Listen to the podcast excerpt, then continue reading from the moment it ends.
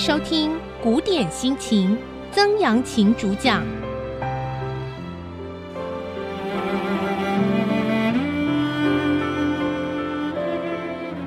欢迎您收听古典心情，我是曾阳晴哈。好的，这个礼拜呢，我们要继续跟大家来分享的呢，就是《拍案惊奇》的第九卷。我一直用秋千会哈，那简称呐哈，呃，因为我们知道它的每一个卷的卷名哈，临门初哈，它都把它定得很长，大概都是十六个字哈，这个是比较少用的哈，因为我们知道中国的诗词哈，一般来讲都是单数字哈，五言七言这样，他故意用八言哈。好，那这个我们说到了哈，这个都是有元朝色彩的哈，说有个宣徽院。啊，因为宣徽院使啊，他们家呢每个月啊，常常好朋友哈，他们有三家好朋友，家人呐，或者是他们的下一辈呀哈，就会开 party 啊，花园 party 这样子哈。那刚好有一天，枢密院啊，枢密院其实就有点像我们今天的国防部，同签呐里面的一个高阶的主管哈，类似国防部长，这个铁木而不花哈，这个名字我也不知道，这个名字让他听起来是。非常有蒙古那个时候的味道了哈，或者是女真族那种味道哈。那铁木儿不花，就是花不花哈，就那个不花哈。他的儿子叫拜柱啊，拜就是拜拜的拜，柱呢就是住哪里的住啊。刚好骑马经过，骑马经过听到里面有笑声嘛，啊，大家都在开 party，一定是有很多的声音嘛。然后就哎骑着马，因为马的高度在人在骑在上面就比较高嘛，然后呢就想说哎有有有笑声就想看一下。那比较高的就就在那个墙外哈，就在那边偷看。拜住勒住了马，潜身在柳荫中，恣意偷去，不觉多时。哦，偷看呐，啊，啊，恣意恣意就是，呃，完全呃随着自己的意思哈。那因为有柳树条啊，啊，柳树条这个当做遮掩这样哈。那这个地方算是比较北方了哈，北方也有柳树啊，但是不多了哈，不多。那管门的老员工。听见墙外有马铃响，走出来看，只见这一个骑马郎君，呆呆的对着墙里去看。那这个家里面的老总管就听到，哎，外面有那个马，有的时候他们在马身上挂一些这个装饰品啊。那上面有挂一个马铃，这样子，咯铃咯啷，咯铃咯啷，马在跑的声音就很好听嘛。我们知道那个牛啊，你赶那个牛，有些牛身上也会挂牛铃啊。特别是你去什么瑞士啊，哈，瑞士这种农牧业国家哈，他们的牛身上都会挂一个牛铃啊，不要，所以到处你会发现啊，像这种纽西兰呐、瑞士这种农牧业国家，他们都会卖特别卖牛铃，这样，咯铃咯啷，咯铃咯啷这样子。好了，它这个马铃的声音哈，所以呢就走出来看，然后就看到一个。年轻人骑在马上，骑马的郎君呐、啊，呆呆的望着墙里面看，那一看就是一个 peeping tom 嘛，就是一个偷窥狂哈、啊。员工认得是同谦公子，走报宣徽。那这个总管呢，很厉害，呃，做总管的就应该有这样子的一个能力啊，就是他看过的人过目不忘啊、哦，那也能够知道哎，这个人的身份地位该用什么样的方式来对待他，才能够不让我们的主人失礼啊。我们常常会看到有那种呃，英国的大宅子里面的哈贵族某某贵族啊哈，或者是某某庄园里面的一个很厉害的总管啊，那这个人情世故都懂得非常的多。哎，这个员工呢，不只是管花园的一个总管而已啊，那可能是就是他们家里面的这个总管。一看，哎，这个不就是我们那个国防部长的儿子吗？啊，这个公子啊。就赶快进去报告宣徽院士啊，报告贝罗。我们上礼拜讲哈，那贝罗他是个外国人的色目人，其实就是蒙古族是第一等人嘛啊，第二等人就是色目人，色目人就是他们所征服的这种外国人就对了，不是黄种人，也不是蒙古种的这种人哈。宣徽急叫人赶将出来，赶快说啊，这个我我的长官的儿子在门外偷看哦，那也许他想参加这个 party 啊哈，赶快就找人就叫他进来。那拜祝才撞见员工时，晓得有人知觉，恐怕不雅，以致打上一边去得远了。那你知道，偷窥的人都是这样子哈，偷窥人都有一点心虚啊，啊，因为你不是被人家正大光明邀来的嘛，那你在外面偷偷看，而且最重要的，他是个年轻男士啊，啊，看的是什么呢？那看的是里面漂亮的美眉啊，对不对？他不会说，哎呀，里面有这个呃欧巴桑在跳大妈舞，哦，他在里面偷看，那觉得没什么好看，那看两眼啊，把大妈舞算了，就走了嘛。啊，里面看的是都是漂亮的美眉啊，辣妹呀、啊，哦，裙子穿的短短，在那边开舞会呀、啊，哦，当然这是我乱说的啦，哦，但是的确里面都是年轻漂亮的美眉哈、所以大家一看看的失神了嘛，啊，一定。在那边瞄嘛，看看，哎呦，那个好漂亮，哇，那个也不错，哦，那个身材不错啊，一边看一边流口水啊，如果能够当我的女朋友多好，脑袋瓜里面在胡思乱想嘛，所以呢，被撞见了，心虚啊，就赶快怎么样，想要逃，所以呢，撞见员工时知道有人知道，知道了不好意思啊，恐怕不雅，这的确是个不雅的事情，所以呢，啪打了这个马抽上一边，那那个马哈是这样子，马通常从小训练，那个马鞭啊细细的，通常。马看见马鞭，它就已经很警觉。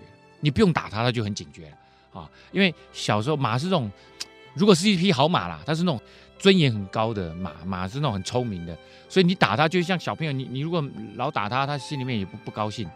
他自我要求很高的人哈，你再打他鞭子，他可能就会觉得受伤害很深，所以他们尽量都避免被打鞭子。那这个为什么突然给他一鞭呢？因为是自己做错了，不是马做错了，所以要赶快溜啊，啪一一鞭。通常马。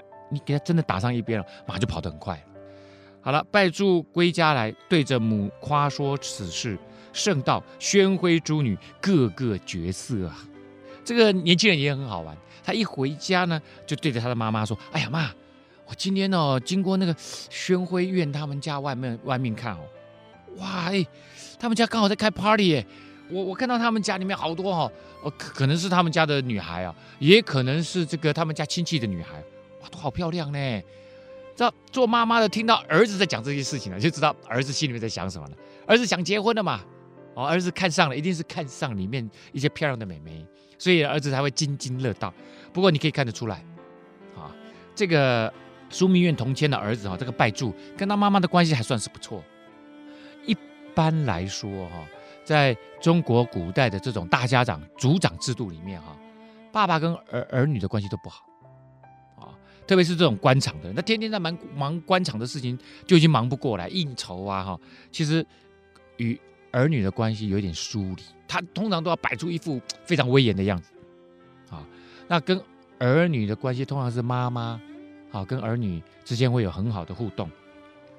好了，妈妈解意啊，母亲解意啊，便道就说了：“你我正是门当户对，只消浅眉求亲，自然应允。”何必望空羡慕啊，孩子，我们家跟他们家，你我这个你呀、就是彼此的意思，就是我们跟他们家彼此是门当户对啊。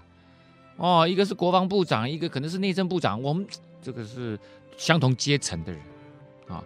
只需要浅眉求亲，这时候只需要怎么样？我们叫了媒人去提亲，一定 OK 的啦。何必望空羡慕啊，孩子啊！不要在那边空空的流口水啊！妈妈给你做主啊、哦！我们过两天就就叫人去给他这个。以往是这样子哈，门当户对，实际上是真的很容易提亲的哈。所以在古代哈，我们知道在中国哈，能够自由恋爱，大致上就是其实我们看到的五四运动的前后啊，那个前后才开始有人提倡啊。那像梁启超他们早期呃提倡。女学啊，女生应该入学啊。那其实英国女生入学差不多就在那个时候，稍微早一点点而已哈。所以中国当时候就已经有很多很先进的观念带进来，这是第一个啊。第二个呢，自由恋爱大概就差不多是像徐志摩啊，我们知道梁启超是徐志摩的老师嘛啊。那徐志摩分明就是结婚了，结婚了以后怎么样？他想要自由恋爱，所以你就知道差不多都在一九二零年代那个前后哈，中国开始很多人。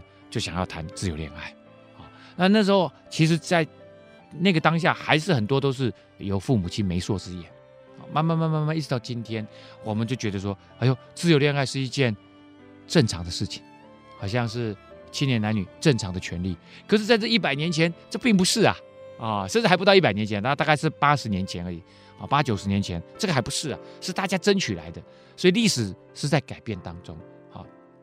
所以在这之前，基本上都是父母亲主张媒妁之言啊，媒妁人去说嘛啊。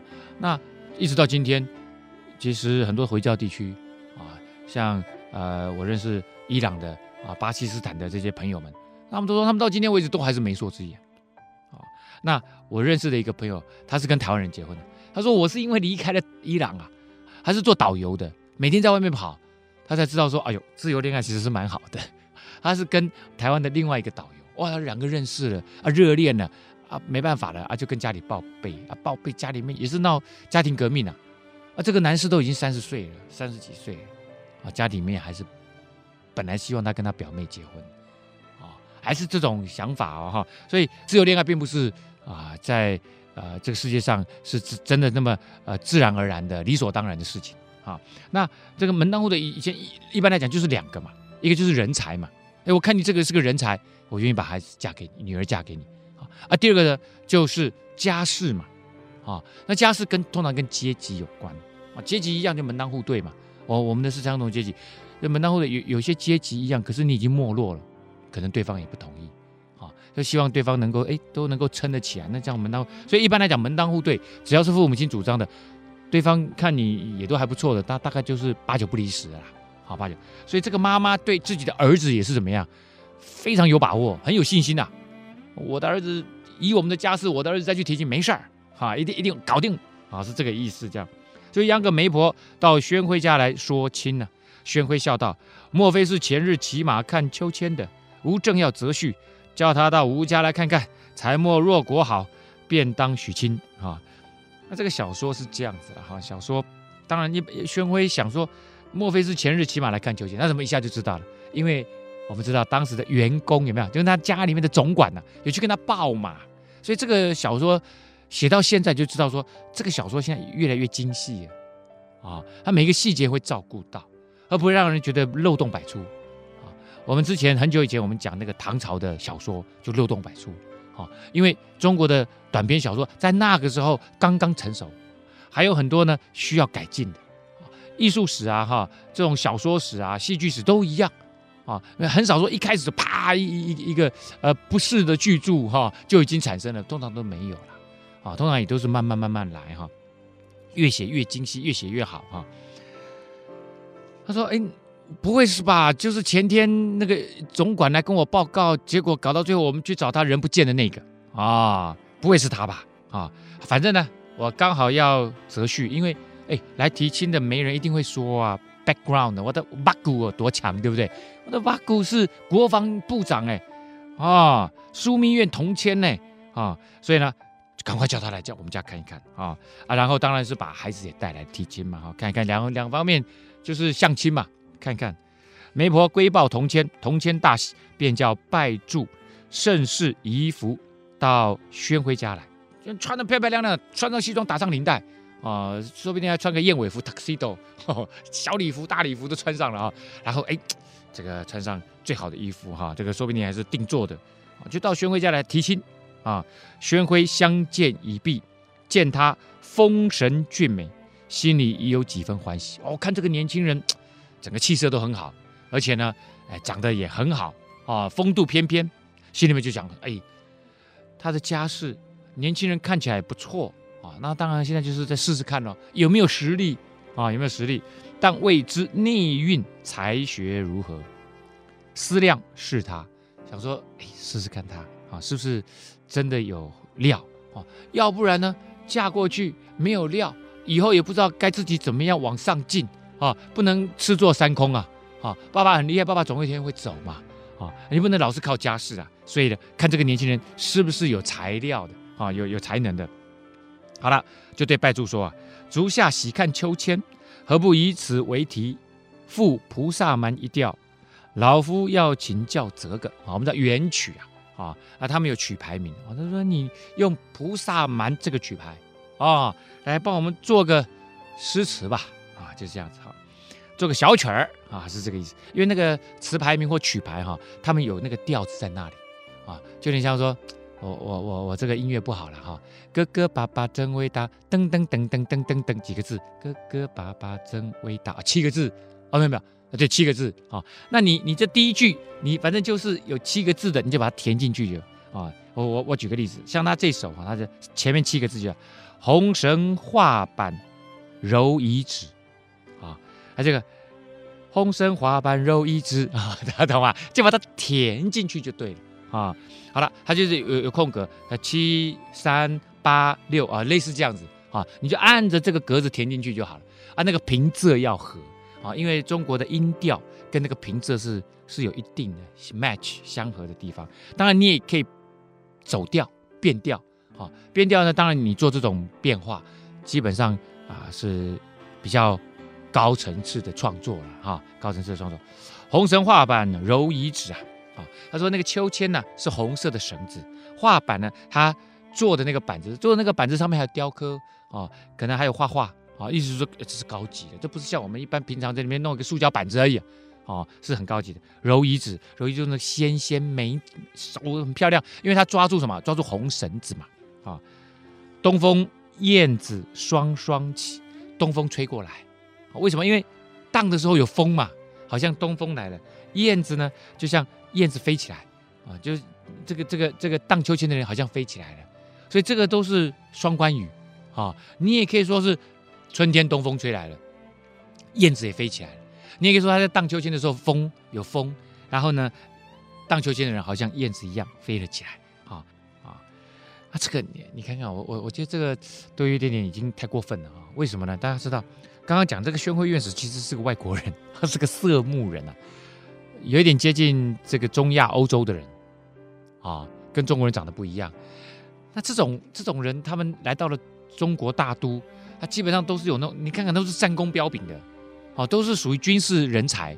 所以这种人呢，哪会去考这个东西？就是说你，你你你年轻人，通常一要考就考武艺嘛，就看他。怎么会去考这个这个文绉绉的东西？那这个就是小说另外一个不合理的地方。但是你就会看到写这个东西人，他的他的脑筋的思考其实就是这方面。他是个文人，文人就会这样子去想象。哇，就是你看那个时候的这个元朝哈，里面的这些高阶的将官军官，哇，都会考这种，根本就不考这种东西。我我在想，那个说明都是大老粗啊啊。好，刚刚我们讲了红绳画板揉一指，东风燕子双双起。夸俊要争高，更将群系牢。啊，夸胜，你看荡秋千要越荡越高嘛，越荡越高，越荡，所以要夸胜就比较嘛，就竞争嘛。夸俊哈，就是我荡的要比你帅气，就是这个意思哈。要争高，所以要荡得越来越高啊，更将群系老。那你要荡得比别人高，因为这些都是侍女嘛。那侍女穿着裙子，那裙子就要绑紧啊，因为裙子乱飞啊，不太好嘛。因为以前不像我们现在有那个运动服嘛，啊，运动裤嘛，所以没有那么好的装备，那就只好把那个裙子哈，要想办法。以前的人一定有办法的啦，啊，把它弄得更更更紧更牢哈。好，下下阙哈，牙床或困睡，或呢就是那个我汗你的汗，啊，就是牙床，就是那个。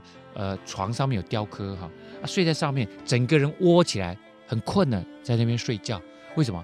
因为早上运动了嘛，啊，中午运动了嘛，开了 party，说不定喝了一点小酒，啊，大家这样子荡秋千荡得很累了，在休息。一任金钗坠，啊，躺下去，因为真的很累了，都还没有把那个头发上面的金钗卸下来。一般来讲，睡觉前要把金钗卸下来，那睡到一半那个金钗掉下来刺到怎么办？啊？一任金钗坠，哎，这个睡觉可能翻身，金钗就掉下来。推枕起来迟，纱窗月上时。啊，这个醒过来，把枕头一推起来一看，啊，已经很深的夜了。纱窗月上时，纱窗外面月亮正好起来了，睡到深夜了。所以说不定是因为真的运动很累了，晚餐过后就怎么样？就睡着了，就一直睡睡睡，你起来一看，夜正深，啊，那这个夜是，你你可以看都是它都是外在的这个景致，啊，早上很热闹，下阙呢就是很孤单，然后深夜一个人的那种感觉，而这背后就有很深的空间，产生诗的意境，啊，很多 poetic imagination 就会产生，很多诗的。那种想象，一个一个女子荡秋千，啊，然后之后呢，啊，大家都散了，酒去，这个这个这个酒阑人散，啊，然后晚上吃了晚饭，啊，一个人就休息，一个人在那边睡觉，突然晚上醒过来，看到月上树梢，哦，那种感觉就整个很很厉害，就这是一首好词了哈。宣徽见他才思敏捷，韵句铿锵，心下大喜，吩咐安排盛席款待。啊，哎呦，这个女方的家长一看，哎呀，不得了，了不得啊！哇，这个才思敏捷啊，真的很不错啊。可是以他们这个都是军方的人才。你再会作诗作词，应该是看他说哇，舞剑唰啦唰唰唰，像像项羽一样啊，这个武功甚强，应该才会高兴嘛。这就他就说他这个将长高兴，好了，我们就高兴吧。啊，宴席完备，待拜祝以子侄之礼，送他侧首坐下，自己做了主席啊。那吃饭都到饭厅去啊，啊，那吃完了饭呢又回来啊，这时候就把他看作是自己人呐、子侄辈呀。啊，以子侄之礼来接待他啊，就让他在侧首，就是通常家长啊做主位嘛，旁边就让他坐在旁边啊，自己做了主席啊。饮酒中间，宣徽想到就说了，哦，刚刚这个宴席完备，意思说宴席准备得很好了啦，啊，就让他坐在自己的旁边哈。这个宣徽就在想，啊，世间咏秋千词虽是流利。然或者是那日看过秋千，必已有此题咏。今日偶合这题目的，他说：“哎呦，刚刚给他这个秋千哈，这个题目让他来写一首词哈，哎，马上就写出来。会不会是那一天他来我们家外面偷看的时候呢，脑袋瓜里面其实就已经做好了这首词哦？然后呢，偶然因为我刚好提这个东西呀、啊，所以呢。”他就很快就写出来了，就好像呃曹植有没有七步成诗啊？那曹植七步成诗是因为那立刻就给他出题目哈、那可是这个是他想说会不会是他老早就会的哦？那才华没那么高哦、中国人老是觉得机智很重要啊。这个题目一出，啪就出来了，这种厉害啊！不然如何特班来得快？要不然怎么会写这么快呢？真是个七步之才，曹植嘛，七步成诗嘛，也不过如此啊。待我再试他一试看啊。那我再给他出个题目啊。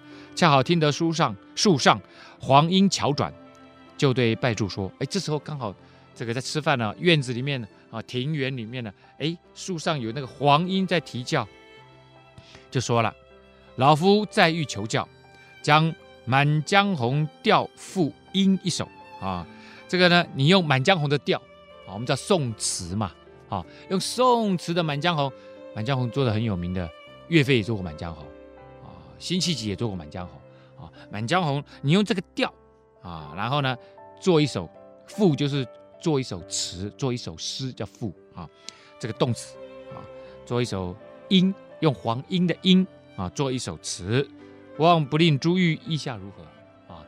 这个希望。啊，你不要怜惜啊，吝就是吝惜啊，呃，不要吝惜珠玉就是你的才华，不要吝惜你的才华，再做一首吧，啊，意下如何？现在您觉得怎么样啊？啊，拜祝领命，好，是没问题，即席赋成，唰唰唰唰唰就写了一首词啊，啊，这个拂拭眼腾，挥洒尽致，呈上宣徽啊，反正呢就是拿起了笔，就写好了。就拿给宣徽院士来看啊，这个词呢，哎，也这个这个词就有点长了。怒发冲冠凭栏处啊，这个是岳飞的词啊，这是后来人赋的曲，给他这个谱的曲啊，啊，那给他谱的曲呢，大家就知道怒发冲冠凭栏处，第一句七个字啊，那显然他这个也会按照那样子的词牌啊去填这个词啊。嫩日抒情韶光艳啊，嫩日，你看把太阳形容成嫩啊，意思说刚刚出来的。然后呢，整个晴光啊，非常的艳丽，这样子哈。碧天新霁，碧天呢，天空是蓝的，新霁啊，就刚刚放晴啊。正桃腮半吐，莺声出世啊。这时候呢，看到了那个桃花，这个花蕊啊，刚刚要开。啊啊，莺声出世，什么都是刚刚开始，都很新鲜。那整个前面三四句呢，都在讲那种新鲜的感觉。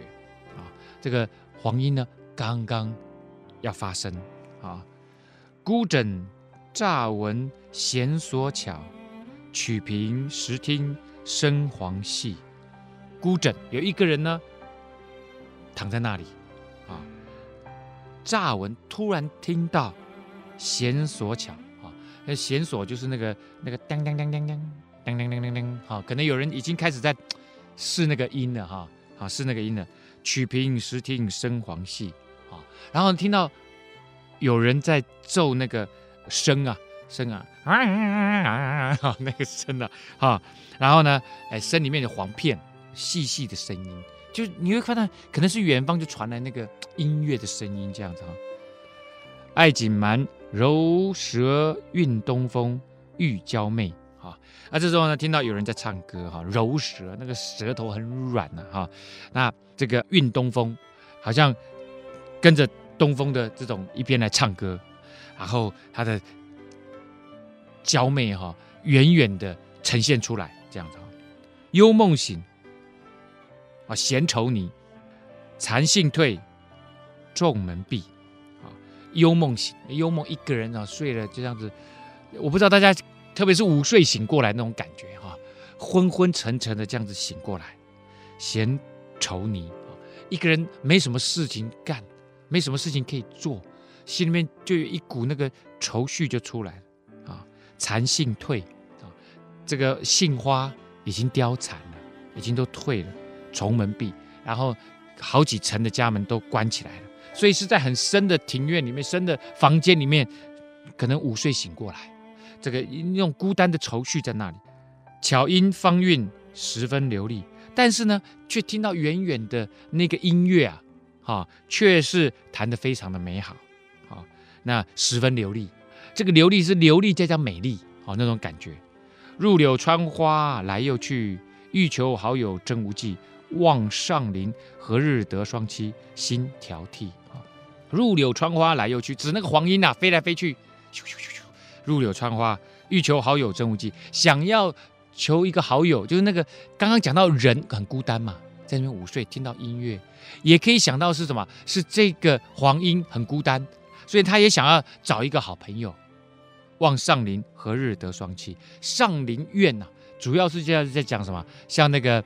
从这个汉朝开始，汉朝他们设猎的地方就叫上林苑，是皇帝的皇家这个园林呐，叫上林苑啊。好像这一只黄莺在上林苑这么大的地方飞来飞去，想要找一个好朋友，何日得双栖？找不是找随便的朋友啊，那找是找男朋友、女朋友啊。这个公鸟就在找什么？就找一只母鸟，希望能够双栖双飞。心调替，心。飞了好远的地方去，这是谁的心？那指那个躺在深闺听到音乐的这个孤枕难眠的这个女子的心，可能是她的心，也可能是一个男子的心，反正都是想要求一个配偶的那个人的心啊，已经飞了思绪飞得很远很远了，因为那个音乐带来的啊，而用这个人跟音乐来代表他的心在思念，有一个美女，有一个很好的。男子可以成为他们的另外一半，啊，也用什么？也用这个黄莺的声音，黄莺出世嘛，出题。然后呢，这个黄莺也在寻找朋友，都是用这种对照的哈。整个词的结构就是用这种双层的对照。宣徽看见词汉两公，心下已喜啊。词就是刚刚讲的这个词，汉呢就是他的书法啊。哇，这个两个都写得很好。心里很高兴，即读到末句，晓得是见景生情，暗藏着求婚之意。末句是什么？入柳穿花来又去，欲求好友真无计。想要找一个很好的朋友，这个朋友我刚刚讲了哈，特别是因为写的人是男士嘛，所以这个男士呢，他就在想说，哦，我要找一个女友啊。当我们今天讲女友，我要找一个什么未婚妻呀？哎呀，可是真无计，真的是没办法。啊，所以呢，晓得是见景生情。哎呀，知道这个年轻人，所以宣徽院士知道这个年轻人想要什么，想要一个配偶。废话，今天来你们家不就是提亲吗？啊，但是问题是，他能够把它写进去，用黄莺这个题目把它整个写进去，厉害。为什么说是见景生情呢？因为他们吃饭的地方就在园林旁边，他们在家里面的这个很漂亮的园林旁边，所以呢，他刚刚宣武院士出题目的时候是看到他们家的那个可能是桃树，可能是李树，上面有一只什么一只黄莺，用这个题目啊，然后我们的男士呢来做这个词的时候，用这个《满江红》这个调子来做这个词的时候，也把这整个景写进去了。重要的是把他心情写出来，暗藏着求婚之意啊！不觉拍案大叫，啪就拍得很高兴的在拍案呢，拍案叫绝啊！啊，就说好佳作。真无序，写的真好，可以当我的女婿了啊！可以当你的女婿哈。一方面是哎有才华，另外一方面呢门当户对，你们家的这个家族地位这么高，又这么有钱，对不对？这种是双赢呐啊！你两方面都都符合这个，这真的是乘龙快婿啊！啊，老夫第三夫人有个小女，名唤素歌诗礼。这个名字我真的是不知道该如何说是好。速速度的速，哥哥哥妹妹那个哥，素歌失礼啊，失就是失去的失，礼呢公礼的礼啊，素歌失礼不是说 I apologize 啊，我失礼失礼不是那个失礼哈，是这个失去了公理那个失礼哈，很怪的名字吧哈，这个名字就故意取的这样的，堪配君子啊，待老夫唤出相见则个。啊，哎呀，我觉得我的第三夫人哦，她有个女儿长得最漂亮，哦，是我这个掌上明珠的明珠啊。我觉得你们两个真的很相配，我叫她出来跟你相个面啊，相亲相亲，看看你觉得如何啊？就传云板，请三夫人与小姐上堂啊，立刻就啪就下去就说，快就叫三夫人跟小姐上堂啊。当下拜祝拜见了岳母，又与小姐素歌诗礼相见了。正是秋千会里女伴中最绝色的，叫出来一看，噔噔噔噔噔噔噔噔，没错，就是她！哇！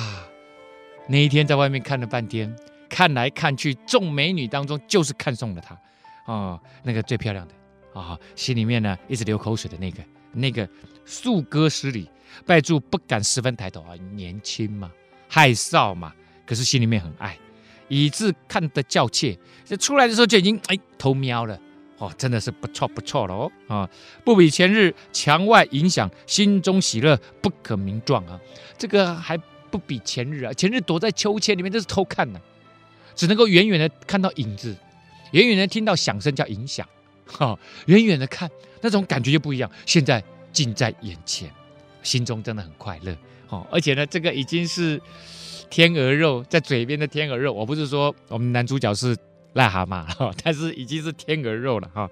相见罢，夫人同小姐回步哈，出来见面了，因为一定是在厅堂见的面哈。那一般来说，家里面的女眷啊，这个三夫人呐，跟她三夫人的女儿是不会到这个厅堂来的啊。厅啊，我们登堂入室，后面就是内室。